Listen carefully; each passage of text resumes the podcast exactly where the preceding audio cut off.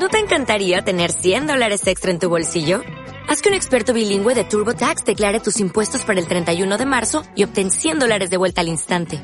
Porque no importa cuáles hayan sido tus logros del año pasado, TurboTax hace que cuenten. Obtén 100 dólares de vuelta y tus impuestos con 100% de precisión. Solo con Intuit TurboTax.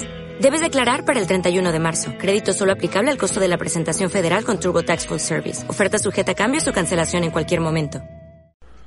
La salud de los enfermos. Cuando inesperadamente tía Clelia se sintió mal, en la familia hubo un momento de pánico y por varias horas nadie fue capaz de reaccionar y discutir un plan de acción, ni siquiera tío Roque, que encontraba siempre la salida más atinada. A Carlos lo llamaron por teléfono a la oficina. Rosa y Pepe despidieron a los alumnos de piano y solfeo y hasta tía Clelia se preocupó más por mamá que por ella misma. Estaba segura de que lo que sentía no era grave, pero a mamá no se le podían dar noticias inquietantes con su presión y su azúcar. De sobra sabían todos que el doctor Bonifaz había sido el primero en comprender y aprobar que le ocultaran a mamá lo de Alejandro. Si tía Clelia tenía que guardar cama, era necesario encontrar alguna manera de que mamá no sospechara que estaba enferma pero ya lo de Alejandro se había vuelto tan difícil y ahora se agregaba esto, la menor equivocación y acabaría por saber la verdad. Aunque la casa era grande, había que tener en cuenta el oído tan afinado de mamá y su inquietante capacidad para adivinar dónde estaba cada uno. Pepa, que había llamado al doctor Bonifaz desde el teléfono de arriba, avisó a sus hermanos que el médico vendría lo antes posible y que dejaran entornada la puerta cancel para que entrase sin llamar. Mientras Rosa y tío Roque atendían a tía Clelia, que había tenido dos desmayos y se quejaba de un insoportable dolor de cabeza, Carlos se quedó con mamá para contarle las novedades del conflicto diplomático con el Brasil y leerle las últimas noticias. Mamá estaba de buen humor esa tarde y no le dolía la cintura como casi siempre a la hora de la siesta. A todos les fue preguntando qué les pasaba que parecían tan nerviosos, y en la casa se habló de la baja presión y de los efectos nefastos de los mejoradores en el pan. A la hora del té vino tío Roque a charlar con mamá, y Carlos pudo darse un baño y quedarse a la espera del médico. Tía Clelia seguía mejor, pero le costaba moverse en la cama y ya casi no se interesaba por lo que tanto la había preocupado al salir del primer vaído. Pepa y Rosa se turnaron junto a ella, ofreciéndole té y agua sin que les contestara. La casa se apaciguó con el atardecer y los hermanos se dijeron que tal vez lo de tía Clelia no era grave y que a la tarde siguiente volvería a entrar en el dormitorio de mamá como si no le hubiese pasado nada. Con Alejandro las cosas habían sido mucho peores, porque Alejandro se había matado en un accidente de auto a poco de llegar a Montevideo donde lo esperaban en casa de un ingeniero amigo. Ya hacía casi un año de eso, pero siempre seguía siendo el primer día para los hermanos y los tíos, para todos menos para mamá, ya que para mamá Alejandro estaba en el Brasil, donde una firma de Recife le había encargado la instalación de una fábrica de cemento. La idea de preparar a mamá, de insinuarle que Alejandro había tenido un accidente y que estaba levemente herido, no se les había ocurrido siquiera después de las prevenciones del doctor Bonifaz. Hasta María Laura, más allá de toda comprensión en esas primeras horas, había admitido que no era posible darle la noticia a mamá. Carlos y el padre de María Laura viajaron al Uruguay para traer el cuerpo de Alejandro, mientras la familia cuidaba como siempre de mamá que ese día estaba dolorida y difícil. El club de ingeniería aceptó que el velorio se hiciera en su sede y Pepa, la más ocupada con mamá, ni siquiera alcanzó a ver el ataúd de Alejandro mientras los otros se turnaban de hora en hora y acompañaban a la pobre María Laura perdida en un horror sin lágrimas. Como casi siempre, a tío Roque le tocó pensar. Habló de madrugada con Carlos, que lloraba silenciosamente a su hermano con la cabeza apoyada en la carpeta verde de la mesa del comedor, donde tantas veces habían jugado a las cartas. Después se les agregó tía Clelia, porque mamá dormía toda la noche y no había que preocuparse por ella. Con el acuerdo tácito de Rosa y de Pepa, decidieron las primeras medidas, empezando por el secuestro de la nación. A veces mamá se animaba a leer el diario unos minutos, y todos estuvieron de acuerdo con lo que había pensado el tío Roque. Fue así como una empresa brasileña contrató a Alejandro para que pasara un año en Recife, y Alejandro tuvo que renunciar en pocas horas a sus breves vacaciones en casa del ingeniero amigo, hacer su valija y saltar al primer avión. Mamá tenía que comprender que eran nuevos tiempos, que los industriales no entendían de sentimientos, pero Alejandro ya encontraría la manera de tomarse una semana de vacaciones a mitad de año y bajar a Buenos Aires. A mamá le pareció muy bien todo eso, aunque lloró un poco y hubo que darle a respirar sus sales. Carlos, que sabía hacerla reír, le dijo que era una vergüenza que llorara por el primer éxito del Benjamín de la familia, y que a Alejandro no le hubiera gustado enterarse de que recibían así la noticia de su contrato. Entonces mamá se tranquilizó y dijo que bebería un dedo de Málaga la salud de Alejandro. Carlos salió bruscamente a buscar el vino, pero fue Rosa quien lo trajo y quien brindó con mamá. La vida de mamá era bien penosa, y aunque en poco se quejaba, había que hacer todo lo posible por acompañarla y distraerla. Cuando al día siguiente del entierro de Alejandro se extrañó de que María Laura no hubiese venido a visitarla como todos los jueves, Pepa fue por la tarde a casa de los Novali para hablar con María Laura. A esa hora tío Roque estaba en el estudio de un abogado amigo, explicándole la situación. El abogado prometió escribir inmediatamente a su hermano que trabajaba en Recife. Las ciudades no se elegían al azar en casa de mamá, y organizarlo de la correspondencia. El doctor Bonifaz ya había visitado como por casualidad a mamá, y después de examinarle la vista la encontró bastante mejor, pero le pidió que por unos días se abstuviera de leer los diarios. Tía Clelia se encargó de comentarle las noticias más interesantes. Por suerte a mamá no le gustaban los noticieros radiales, porque eran vulgares, y a cada rato había avisos de remedios nada seguros que la gente tomaba contra viento y marea y así les iba. María Laura vino el viernes por la tarde y habló de lo mucho que tenía que estudiar para los exámenes de arquitectura. Sí, mijita, dijo mamá mirándola con afecto. Tenés los ojos colorados de leer, y eso es malo. Ponete unas compensas con amamelis, que es lo mejor que hay. Rosa y Pepa estaban ahí para intervenir a cada momento en la conversación, y María Laura pudo resistir y hasta sonrió cuando mamá se puso a hablar de ese pícaro de novio que se iba tan lejos y casi sin avisar. La juventud moderna era así. El mundo se había vuelto loco y todos andaban apurados y sin tiempo para nada. Después mamá se perdió en las ya sabidas anécdotas de padres y abuelos, y vino el café y después entró Carlos con bromas y cuentos, y en algún momento tío Roque se paró en la puerta del dormitorio y los miró con su aire bonachón, y todo pasó como tenía que pasar hasta la hora del descanso de mamá. La familia se fue habituando. A María Laura le costó más, pero en cambio solo tenía que ver a mamá los jueves. Un día llegó la primera carta de Alejandro. Mamá se había extrañado ya dos veces de su silencio, y Carlos se la leyó al pie de la cama. A Alejandro le había encantado Recife. Hablaba del puerto, de los vendedores de papagayos y del sabor de los refrescos. A la familia se le hacía agua a la boca cuando se enteraba de que los ananás no costaban nada y que el café era de verdad y con una fragancia. Mamá pidió que le mostraran el sobre y dijo que habría que darle la estampilla al chico de los Marolda que era filatelista, aunque a ella no le gustaba nada que los chicos anduvieran con las estampillas, porque después no se lavaban las manos y las estampillas habían rodado por todo el mundo. Les pasan la lengua para pegarlas, decía siempre mamá, y los microbios quedan ahí y se incuban, es sabido. Pero dásela lo mismo, total ya tiene tantas que una más. Al otro día mamá llamó a Rosa y le dictó una carta para Alejandro, preguntándole cuándo iba a poder tomarse vacaciones y si el viaje no le costaría demasiado.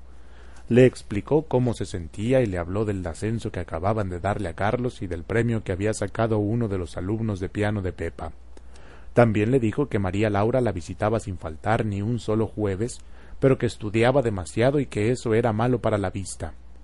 Cuando la carta estuvo escrita, mamá la firmó al pie con un lápiz y besó levemente el papel. Pepa se levantó con el pretexto de ir a buscar un sobre, y tía Clelia vino con las pastillas de las cinco y unas flores para el jarrón de la cómoda. Nada era fácil porque en esa época la presión de mamá subió todavía más y la familia llegó a preguntarse si no habría alguna influencia inconsciente, algo que desbordaba del comportamiento de todos ellos, una inquietud y un desánimo que hacían daño a mamá a pesar de las precauciones y la falsa alegría. Pero no podía ser porque a fuerza de fingir las risas todos habían acabado por reírse de veras con mamá, y a veces se hacían bromas y se tiraban manotazos aunque no estuvieran con ella, y después se miraban como si se despertaran bruscamente, y Pepa se ponía muy colorada y Carlos encendió un cigarrillo con la cabeza gacha. Lo único importante en el fondo era que pasara el tiempo y que mamá no se diese cuenta de nada. Tío Roque había hablado con el doctor Bonifaz, y todos estaban de acuerdo en que había que continuar indefinidamente la comedia piadosa, como la calificaba tía Clelia. El único problema eran las visitas de María Laura porque mamá insistía naturalmente en hablar de Alejandro. Quería saber si se casarían apenas él volviera de Recife o si ese loco de hijo iba a aceptar otro contrato lejos y por tanto tiempo. No quedaba más remedio que entrar a cada momento en el dormitorio y distraer a mamá, quitarle a María Laura que se mantenía muy quieta en su silla con las manos apretadas hasta hacerse daño, pero un día mamá le preguntó a tía Clelia por qué todos se precipitaban en esa forma cuando María Laura venía a verla, como si fuera la única ocasión que tenían de estar con ella. Tía Clelia se echó a reír y le dijo que todos veían un poco a Alejandro en María Laura y que por eso les gustaba estar con ella cuando venía. Tenés razón. María Laura es tan buena, dijo mamá. El bandido de mi hijo no se la merece, créeme. Mira quién habla, dijo tía Clelia si se te cae la baba cuando nombras a tu hijo. Mamá también se puso a reír y se acordó de que en esos días iba a llegar carta de Alejandro. La carta llegó y tío Roque la trajo junto con el té de las cinco. Esa vez mamá quiso leer la carta y pidió sus anteojos de ver cerca. Leyó aplicadamente como si cada frase fuera un bocado que había que dar vueltas y vueltas paladeándolo. Los muchachos de ahora no tienen respeto, dijo sin darle demasiada importancia. Está bien que en mi tiempo no se usaban esas máquinas, pero yo no me hubiera atrevido jamás a escribir así a mi padre, ni vos tampoco. Claro que no, dijo tío Roque, con el genio que tenía el viejo. A vos no se te cae nunca eso del viejo, Roque. Sabes que no me gusta oírtelo decir, pero te da igual. Acordate cómo se ponía mamá. Bueno, está bien. Lo de viejo es una manera de decir. No tiene nada que ver con el respeto. Es muy raro, dijo mamá, quitándose los anteojos y mirando las molduras del cielo raso. Ya van cinco o seis cartas de Alejandro y en ninguna me llama. Ah, pero es un secreto entre los dos. Es raro, ¿sabes? ¿Por qué no me ha llamado así ni una sola vez? A lo mejor al muchacho le parece tonto escribírtelo. Una cosa es que te diga. ¿Cómo te dice? Es un secreto, dijo mamá. Un secreto entre mi hijito y yo. Ni Pepa ni Rosa sabían de ese nombre, y Carlos se encogió de hombros cuando le preguntamos. ¿Qué crees, tío? Lo más que puedo hacer es falsificarle la firma. Yo creo que mamá se va a olvidar de eso. No te lo tomes tan a pecho. A los cuatro o cinco meses, después de una carta de Alejandro en la que explicaba lo mucho que tenía que hacer, aunque estaba contento porque era una gran oportunidad para un ingeniero joven, mamá insistió en que ya era tiempo de que se tomara unas vacaciones y bajara a Buenos Aires. A Rosa, que escribía la respuesta de mamá, le pareció que dictaba más lentamente, como si hubiera estado pensando mucho cada frase. Vaya a saber si el pobre podrá venir, comentó Rosa como al descuido. Sería una lástima que se malquiste con la empresa justamente ahora que le va tan bien y está tan contento. Mamá siguió dictando como si no hubiera oído. Su salud dejaba mucho que desear y le hubiera gustado ver a Alejandro aunque solo fuese por unos días. Alejandro tenía que pensar también en María Laura, no porque ella creyese que descuidaba a su novia, pero un cariño no vive de palabras bonitas y promesas a la distancia. En fin, esperaba que Alejandro le escribiera pronto con buenas noticias. Rosa se fijó que mamá no besaba el papel después de firmar, pero que miraba fijamente la carta como si quisiera grabársela en la memoria. Pobre Alejandro, pensó Rosa, y después se santiguó bruscamente sin que mamá la viera. Mirá, le dijo tío Roque a Carlos cuando esa noche se quedaron solos para su partida de dominó. Yo creo que esto se va a poner feo. Habrá que inventar alguna cosa plausible, o al final se dará cuenta. ¿Qué sé yo, tío? Lo mejor será que Alejandro conteste de una manera que la deje contenta por un tiempo más. La pobre está tan delicada. No se puede ni pensar en. Nadie habló de eso, muchacho. Pero yo te digo que tu madre es de las que no aflojan. Está en la familia, che. Mamá leyó sin hacer comentarios la respuesta evasiva de Alejandro, que trataría de conseguir vacaciones apenas entregara el primer sector instalado de la fábrica. Cuando esa tarde llegó María Laura, le pidió que intercediera para que Alejandro viniese aunque no fuera más que una semana a Buenos Aires. María Laura le dijo después a Rosa que mamá se lo había pedido en el único momento en que nadie más podía escucharla. Tío Roque fue el primero en sugerir lo que todos habían pensado ya tantas veces sin animarse a decirlo por lo claro, y cuando mamá le dictó a Rosa otra carta para Alejandro, insistiendo en que viniera, se decidió que no quedaba más remedio que hacer la tentativa y ver si mamá estaba en condiciones de recibir una primera noticia desagradable. Carlos consultó al doctor Bonifaz, que aconsejó prudencia y unas gotas. Dejaron pasar el tiempo necesario y una tarde tío Roque vino a sentarse a los pies de la cama de mamá mientras Rosa cebaba un mate y miraba por la ventana del balcón al lado de la cómoda de los remedios. Fíjate que ahora empiezo a entender un poco por qué este diablo de sobrino no se decide a venir a vernos, dijo tío Roque. Lo que pasa es que no te ha querido afligir, sabiendo que todavía no estás bien. Mamá lo miró como si no comprendiera. Hoy telefonearon los Novali. Parece que María Laura recibió noticias de Alejandro. Está bien, pero no va a poder viajar por unos meses. ¿Por qué no va a poder viajar? preguntó mamá. Porque tiene algo en un pie, parece. En el tobillo, creo. Hay que preguntarle a María Laura, para que diga lo que pasa. El viejo Noval habló de una fractura o algo así fractura de tobillo, dijo mamá. Antes de que tío Roque pudiera contestar, ya Rosa estaba con el frasco de sales. El doctor Bonifaz vino enseguida y todo pasó en unas horas, pero fueron horas largas y el doctor Bonifaz no se separó de la familia hasta entrada la noche. Recién dos días después, mamá se sintió lo bastante repuesta como para pedirle a papá, a Pepa que le escribiera a Alejandro. Cuando Pepa que no había entendido bien, vino como siempre con el bloc y la lapicera, mamá cerró los ojos y negó con la cabeza. Escribíle vos nomás, decíle que se cuide.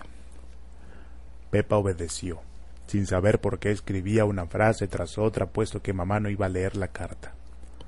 Esa noche le dijo a Carlos que todo el tiempo, mientras escribía al lado de la cama de mamá, había tenido la absoluta seguridad de que mamá no iba a leer ni a firmar esa carta.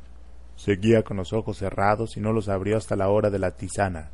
Parecía haberse olvidado, estar pensando en otras cosas.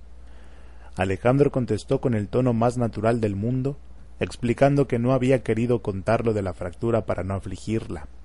Al principio se habían equivocado y le habían puesto un yeso que hubo que, cambiar, pero ya estaba mejor y en unas semanas podría empezar a caminar. En total tenía para unos dos meses, aunque lo malo era que su trabajo se había retrasado una barbaridad en el peor momento y Carlos, que leía la carta en voz alta, tuvo la impresión de que mamá no lo escuchaba como otras veces. De cuando en cuando miraba el reloj, lo que en ella era signo de impaciencia. A las siete Rosa tenía que traerle el caldo con las gotas del doctor Bonifaz, y eran las siete y cinco. Bueno, dijo Carlos doblando la carta. Ya ves que todo va bien. Al pibe no le ha pasado nada serio. Claro, dijo mamá. Mira, decile a Rosa que se apure, ¿querés? A María Laura mamá le escuchó atentamente las explicaciones sobre la fractura de Alejandro, y hasta le dijo que le recomendara unas fricciones que tanto bien le habían hecho a su padre cuando la caída del caballo en Matanzas. Casi enseguida, como si formara parte de la misma frase, preguntó si no le podían dar unas gotas de agua de azahar que siempre le aclaraban la cabeza. La primera en hablar fue María Laura esa misma tarde. Se lo dijo a Rosa en la sala antes de irse, y Rosa se quedó mirándola como si no pudiera creer lo que había oído. Por favor, dijo Rosa. ¿Cómo podés imaginarte una cosa así? No me la imagino. Es la verdad, dijo María Laura. Y yo no vuelvo más. Rosa, pídanme lo que quieran, pero yo no vuelvo a entrar en esa pieza. En el fondo a nadie le pareció demasiado absurda la fantasía de María Laura, pero Clelia resumió el sentimiento de todos cuando dijo que en una casa como la de ellos un deber era un deber. A Rosa le tocó ir a lo de los Novali pero María Laura tuvo un ataque de llanto tan histérico que no quedó más remedio que acatar su decisión. Pepa y Rosa empezaron esa misma tarde a hacer comentarios sobre lo mucho que tenía que estudiar la pobre chica y lo cansada que estaba. Mamá no dijo nada, y cuando llegó el jueves no preguntó por María Laura. Ese jueves se cumplían diez meses de la partida de Alejandro al Brasil. La empresa estaba tan satisfecha de sus servicios que unas semanas después le propusieron una renovación del contrato por otro año, siempre que aceptara irse de inmediato a Belén para instalar otra fábrica. A tío Roque le parecía eso formidable, un gran triunfo para un muchacho de tan pocos años. Alejandro fue siempre el más inteligente, explicó mamá, así como Carlos es el más tesonero. Tenés razón, dijo tío Roque, preguntándose de pronto qué mosca le habría picado aquel día a María Laura. La verdad es que te han salido unos hijos que valen la pena, hermana. Oh, sí, no me puedo quejar. A su padre le hubiera gustado verlos ya grandes. Las chicas tan buenas, y el pobre Carlos tan de su casa, y Alejandro con tanto por venir. Ah, sí, dijo mamá. Fíjate nomás en ese nuevo contrato que le ofrecen. En fin, cuando estés con ánimo, le contestarás a tu hijo. Debe andar con la cola entre las piernas pensando que la noticia de la renovación no te va a gustar. Ah, sí, repitió mamá mirando al cielo raso. Decile a Pepa que le escriba. Ella ya sabe. Pepa escribió, sin estar muy segura de lo que debía decirle a Alejandro, pero convencida de que siempre era mejor tener un texto completo para evitar contradicciones en las respuestas. Alejandro, por su parte, se alegró mucho de que mamá comprendiera la oportunidad que se le presentaba. Lo del tobillo iba muy bien. Apenas pudiera pediría vacaciones para venirse a estar con ellos una quincena. Mamá asintió con un leve gesto y preguntó si ya había llegado la razón para que Carlos le leyera los telegramas. En la casa todo se había ordenado sin esfuerzo. Ahora que parecían haber terminado los sobresaltos y la salud de mamá se mantenía estacionaria. Los hijos se turnaban para acompañarla. Tío Roque y tía Clelia entraban y salían en cualquier momento. Carlos le leía el diario a mamá por la noche y Pepa por la mañana. Rosa y tía Clelia se ocupaban de los medicamentos y los baños. Tío Roque tomaba mate en su cuarto dos o tres veces al día. Mamá no estaba nunca sola. No preguntaba nunca por María Laura. Cada tres semanas recibía sin comentarios las noticias de Alejandro le decía a Pepa que contestara y hablaba de otra cosa, siempre inteligente y atenta y alejada. Fue en esa época cuando tío Roque empezó a leerle las noticias de la tensión con el Brasil.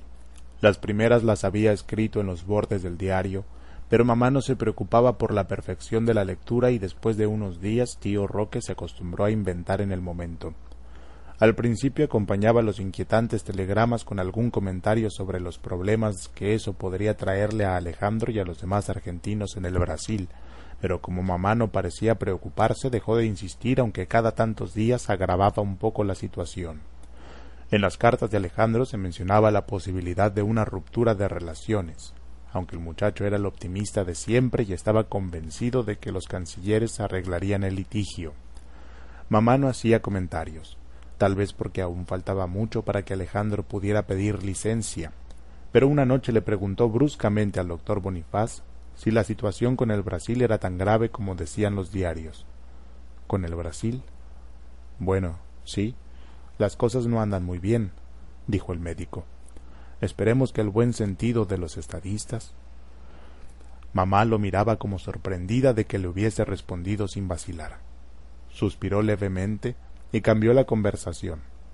Esa noche estuvo más animada que otras veces, y el doctor Bonifaz se retiró satisfecho. Al otro día se enfermó tía Clelia. Los desmayos parecían cosa pasajera, Pero el doctor Bonifaz habló con tío Roque y aconsejó que internaran a tía Clelia en un sanatorio. A mamá, que en ese momento escuchaba las noticias del Brasil que le traía Carlos con el diario de la noche, le dijeron que tía Clelia estaba con una jaqueca que no la dejaba moverse de la cama. Tuvieron toda la noche para pensar en lo que harían, pero tío Roque estaba como anonadado después de hablar con el doctor Bonifaz, y a Carlos y a las chicas les tocó decidir. A Rosa se le ocurrió lo de la quinta de Manolita Valle y el aire puro. Al segundo día de la jaqueca de tía Clelia, Carlos llevó la conversación con tanta habilidad que fue como si mamá en persona hubiera aconsejado una temporada en la quinta de Manolita que tanto bien le haría a Clelia. Un compañero de oficina de Carlos se ofreció para llevarla en su auto, ya que el tren era fatigoso con esa jaqueca. Tía Clelia fue la primera en querer despedirse de mamá para que mamá le recomendase que no tomara frío en esos autos de ahora y que se acordara del laxante de frutas cada noche. Clelia estaba muy congestionada, le dijo mamá a Pepa por la tarde. Me hizo mala impresión, ¿sabes? Oh, con unos días en la quinta se va a poner de lo más bien. Estaba un poco cansada estos meses. Me acuerdo de que Manolita le había dicho que fuera a acompañarla a la quinta. Sí, es raro, nunca me lo dijo. Por no, por, no afligirte, supongo. ¿Y cuánto tiempo se va a quedar, hijita? Pepa no sabía, pero ya le preguntarían al doctor Bonifaz, que era el que había aconsejado el cambio de aire. Mamá no volvió a hablar del asunto hasta algunos días después. Tía Clelia acababa de tener un síncope en el sanatorio y Rosa se turnaba con tío Roque para acompañarla. Me pregunto cuándo va a volver Clelia, dijo mamá. Vamos, por una vez que la pobre se decide a dejarte y a cambiar un poco de aire. Sí, pero lo que tenía no era nada, dijeron ustedes. Claro que no es nada. Ahora se estará quedando por gusto, por acompañar a Manolita. Ya sabes cómo son de amigas. Telefoné a la quinta y averigua cuándo va a volver, dijo mamá. Rosa telefoneó a la quinta y le dijeron que tía Clelia estaba mejor, pero que todavía se sentía un poco débil, de manera que iba a aprovechar para quedarse. El tiempo estaba espléndido en Olavarría. No me gusta nada eso, dijo mamá. Clelia ya tendría que haber vuelto. Por favor, mamá, no te preocupes tanto. ¿Por qué no te mejoras vos lo antes posible y te vas con Clelia y Manolita a tomar sola la quinta? Yo, dijo mamá, mirando a Carlos con algo que se parecía al asombro, al escándalo, al insulto. Carlos echó a reír para disimular lo que sentía. Tía Clelia estaba gravísima. Pepa acababa de telefonear y la besó en la mejilla como a una niña traviesa. Mamita tonta, dijo, tratando de no pensar en nada. Esa noche mamá durmió mal y desde el amanecer preguntó por Clelia, como si a esa hora se pudieran tener noticias de la quinta. Tía Clelia acababa de morir y habían decidido velarla en la funeraria. A las ocho llamaron a la quinta desde el teléfono de la sala para que mamá pudiera escuchar la conversación y por suerte tía Clelia había pasado bastante buena noche, aunque el médico de Manolita aconsejaba que se quedase mientras siguiera el buen tiempo. Carlos estaba muy contento con el cierre de la oficina por inventario y balance, y vino en pijama a tomar mate al pie de la cama de mamá y a darle conversación. Mirá, dijo mamá, yo creo que habría que escribirle a Alejandro que venga a ver a su tía. Siempre fue el preferido de Clelia, y es justo que venga. Pero si tía Clelia no tiene nada, mamá. Si Alejandro no ha podido venir a verte a vos, imagínate. Allá él, dijo mamá. Vos escribíle y decile que Clelia está enferma y que debería venir a verla. Pero cuántas veces te vamos a repetir que lo de tía Clelia no es grave. Si no es grave, mejor. Pero no te cuesta nada escribirle. Le escribieron esa misma tarde y le leyeron la carta a mamá. En los días en que debía llegar la respuesta de Alejandro, Tía Clelia seguía bien, pero el médico de Manolita insistía en que aprovechara el buen aire de la quinta. La situación diplomática con el Brasil se agravó todavía más, y Carlos le dijo a mamá que no sería raro que las cartas de Alejandro se demoraran. Parecería a propósito, dijo mamá. Ya vas a ver que tampoco podrá venir él. Ninguno de ellos se decidía a leerle la carta de Alejandro. Reunidos en el comedor, miraban al lugar vacío de tía Clelia, se miraban entre ellos, vacilando. Es absurdo, dijo Carlos. Ya estamos tan acostumbrados a esta comedia que una escena más o menos Entonces llévase la voz, dijo Pepa, mientras se le llenaban los ojos de lágrimas y se los secaba una vez más con la servilleta. ¿Qué querés? Hay algo que no anda. Ahora cada vez que entro en su cuarto estoy como esperando una sorpresa, una trampa casi. La culpa la tiene María Laura, dijo Rosa. Ella nos metió la idea en la cabeza y ya no podemos actuar con naturalidad. Y para colmo, tía Clelia. Mira, ahora que lo decís se me ocurre que convendría hablar con María Laura, dijo tío Roque. Lo más lógico sería que viniera después de sus exámenes y le diera a tu madre la noticia de que Alejandro no va a poder viajar. Pero a vos no te hiela la sangre que mamá no pregunte más por María Laura aunque Alejandro la nombra en todas sus cartas. No se trata de la temperatura de mi sangre, dijo tío Roque. Las cosas se hacen o no se hacen, y se acabó. A Rosa le llevó dos horas convencer a María Laura, pero era su mejor amiga y María Laura los quería mucho, hasta a mamá, aunque le diera miedo. Hubo que preparar una nueva carta, que María Laura trajo junto con un ramo de flores y las pastillas de mandarina que le gustaban a mamá. Sí, por suerte ya habían terminado los exámenes peores y podría irse unas semanas a descansar a San Vicente. El aire del campo te hará bien, dijo mamá. En cambio a Clelia. Hoy llamaste a la quinta, Pepa. Ah, sí, recuerdo que me dijiste. Bueno, ya hace tres semanas que se fue Clelia y mira vos. María Laura y Rosa hicieron los comentarios del caso. Vino la bandeja del té y María Laura le leyó a mamá unos párrafos de la carta de Alejandro con la noticia de la internación provisional de todos los técnicos extranjeros y la gracia que le hacía estar alojado en un espléndido hotel por cuenta del gobierno a la espera de que los cancilleres arreglaran el conflicto. Mamá no hizo ninguna reflexión. Bebió su taza de tilo y se fue adormeciendo. Las muchachas siguieron charlando en la sala, más aliviadas. María Laura estaba por irse cuando se le ocurrió lo del teléfono y se lo dijo a Rosa. A Rosa le parecía que también Carlos había pensado en eso y más tarde le habló a tío Roque que se encogió de hombros. Frente a cosas así, no quedaba más remedio que hacer un gesto y seguir leyendo el diario. Pero Rosa y Pepe se lo dijeron también a Carlos, que renunció a encontrarle explicación a menos de aceptar lo que nadie quería aceptar. Ya veremos, dijo Carlos. Todavía puede ser que se le ocurra y nos lo pida. En ese caso. Pero mamá no pidió nunca que le llevaran el teléfono para hablar personalmente con tía Clelia. Cada mañana preguntaba si había noticias de la quinta, y después se volvía a su silencio donde el tiempo parecía contarse por dosis de remedios y tazas de tisana. No le desagradaba que tío Roque viniera con la razón para leerle las últimas noticias del conflicto con el Brasil, aunque tampoco parecía preocuparse si el diarero llegaba tarde o tío Roque se entretenía más que de costumbre con un problema de ajedrez. Rosa y Pepa llegaron a convencerse de que a mamá la tenía sin cuidado que le leyeran las noticias o telefonearan a la quinta o trajeran una carta de Alejandro. Pero no se podía estar seguro porque a veces mamá levantaba la cabeza y las miraba con la mirada profunda de siempre, en la que no había ningún cambio, ninguna aceptación. La rutina los abarcaba a todos, y para Rosa telefonear a un agujero negro en el extremo del hilo era simple y cotidiano como para tío Roque seguir leyendo falsos telegramas sobre un fondo de anuncios de remates o noticias de fútbol, o para Carlos entrar con las anécdotas de su visita a la quinta de Olavarría y los paquetes de frutas que les mandaban Manolita y tía Clelia. Ni siquiera durante los últimos meses de mamá cambiaron las costumbres, aunque poca importancia tuviera ya. El doctor Bonifaz les dijo que por suerte mamá no sufriría nada y que se apagaría sin sentirlo. Pero mamá se mantuvo lúcida hasta el fin, cuando ya los hijos la rodeaban sin poder fingir lo que sentían. Qué buenos fueron todos conmigo, dijo mamá con ternura. Todo ese trabajo que se tomaron para que no sufriera. Tío Roque estaba sentado junto a ella y le acarició jovialmente la mano tratándola de tonta. Pepa y Rosa, fingiendo buscar algo en la cómoda, Sabían ya que María Laura había tenido razón.